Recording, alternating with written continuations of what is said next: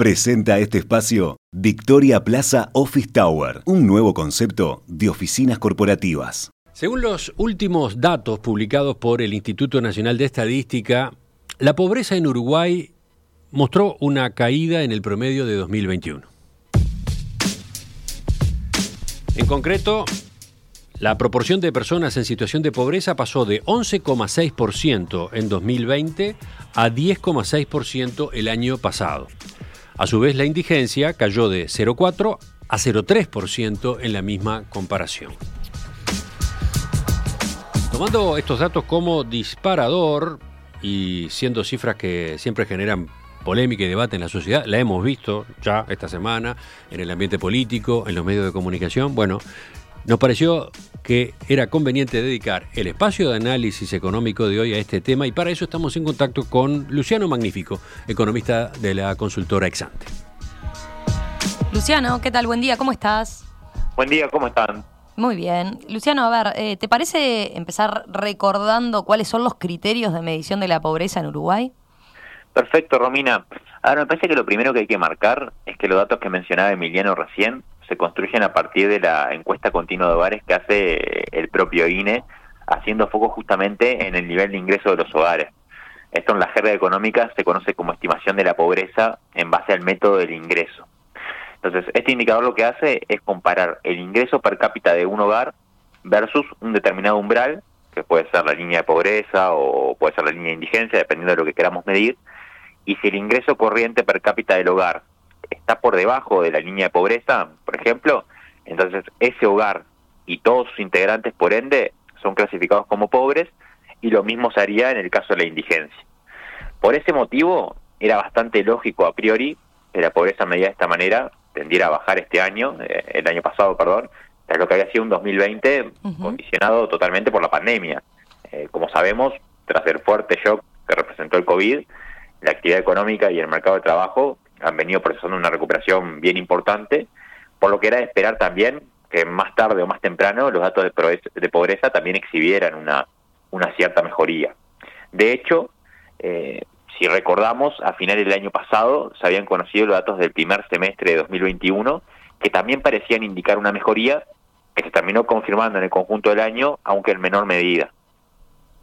Eh, Luciano, a eso iba justamente. A ver, eh, el INE, además de publicar los datos del, conjunto de 2021, también eh, en línea con la nueva metodología divulgó las cifras correspondientes al segundo semestre, ¿verdad? Que de hecho marcaron, digamos, una evolución desfavorable de la pobreza y de la indigencia respecto a lo que había sido el primer semestre de 2021. Exacto. Ahora, ¿cómo se puede explicar eso? Porque otros indicadores económicos marcaron más bien lo contrario, ¿no? Eh, un segundo semestre con más empleo y más crecimiento económico que en el primero. Sí, tal cual, Romina. Tenés razón y, la verdad que a priori no es muy intuitivo. De todas formas, hay que considerar que algunas fuentes de ingresos que pueden tener los hogares tienen estacionalidad. Por ejemplo, quizás un, caso un caso bien típico de esto son los ingresos correspondientes al salario vacacional que se suelen percibir en el verano. Por tanto, hacer comparaciones de un semestre con años anteriores, como pasaba respecto a esos datos del primer semestre, o incluso comparaciones entre semestre un mismo año, como puede ser ahora, no nos parece del todo correcto. Si a esto sumamos además que la información obviamente sale de encuestas que tienen consigo un margen de error, entonces a nuestro juicio la comparación relevante nos sigue pareciendo que es entre promedios de diferentes años por ejemplo, en este caso particular, 2021 versus 2020 o versus 2019.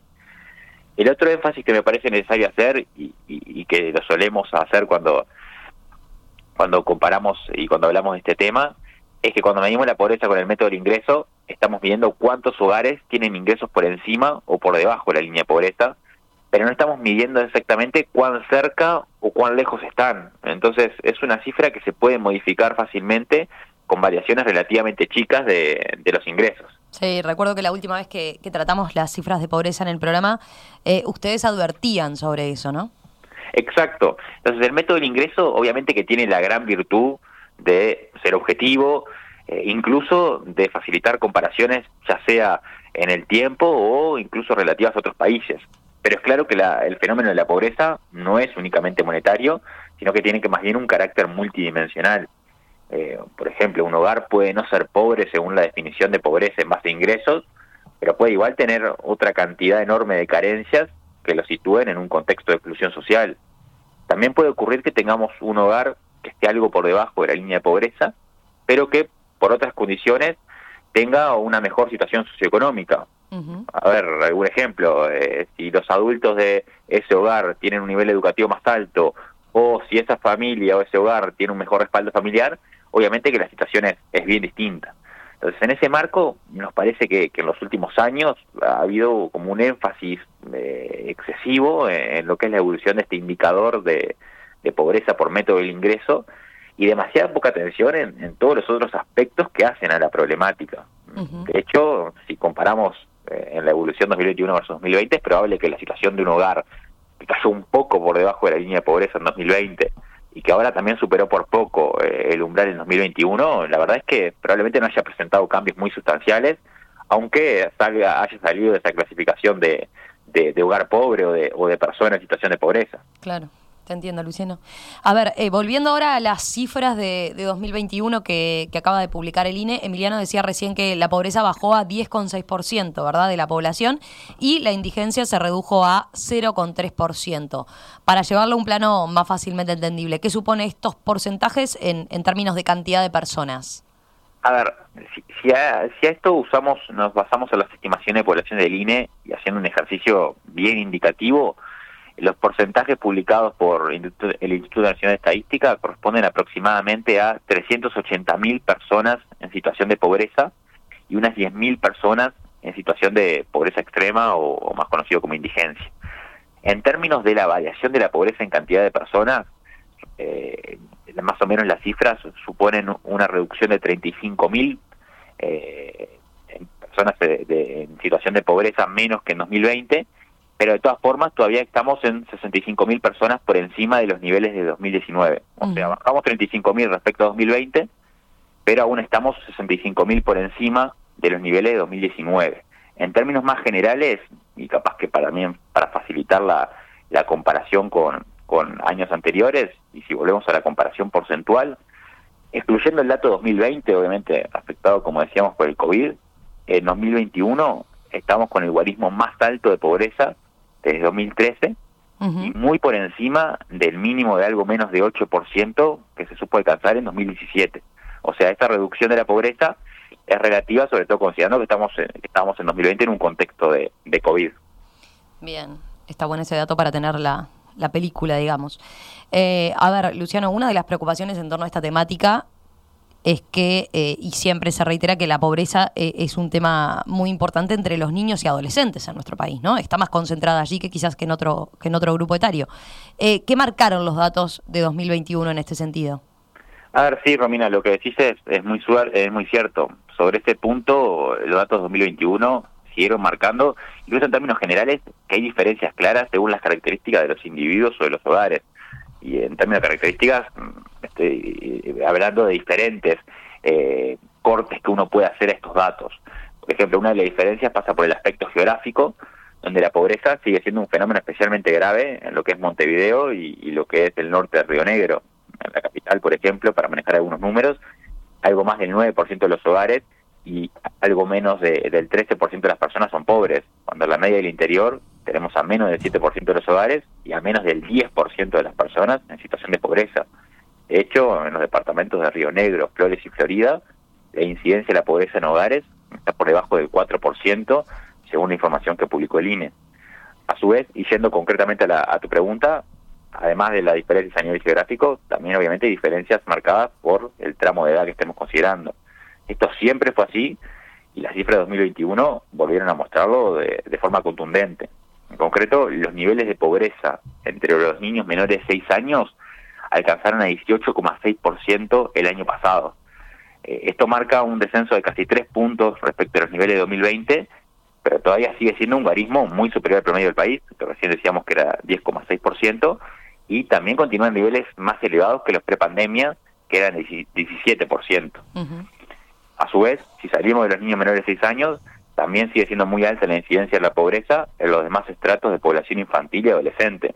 Estamos en, niveles en torno a 19% eh, el año pasado. En el otro extremo, la pobreza afecta solo a poco más del 2% de los mayores de 65 años, así que es un fenómeno bien concentrado entre, entre los más jóvenes. Eh, Luciano, ya para ir terminando, a ver, ¿qué debería hacerse de las políticas públicas? Eh, porque siempre cuando, cuando se conocen estos datos surge el reclamo de que deben otorgarse más transferencias destinadas a niños y, adolescentes, ¿no? Sí, a, ver, obviamente esto pasa más por un, tema de, valoración personal, pero en particular en lo que hace a mi persona y, y en Exante, eh, hemos discutido y tendemos a pensar que sí, que las transferencias a los hogares con niños y adolescentes en, contexto de pobreza deben ser mayores. Eh, a su vez, eh, y en este contexto en el que estamos, estos datos también nos deberían llevar a, reflexionar sobre la prioridad o, la conveniencia incluso de reducir el IAS que graba las pasividades frente a otros usos alternativos de cualquier espacio fiscal que, que pueda identificar el, gobierno. a su vez, como hemos señalado en alguna otra oportunidad, la verdad, este tema del programa, en términos generales, eh, el objetivo no puede ser diseñar una política que ataque al índice de pobreza. Eh, digamos, la pobreza, como decía, es un fenómeno multidimensional, por lo que no debería conformarse nadie con llevar a los hogares pobres a niveles de ingreso apenas superiores a la línea de pobreza y pensar que ya con eso el, problema está resuelto.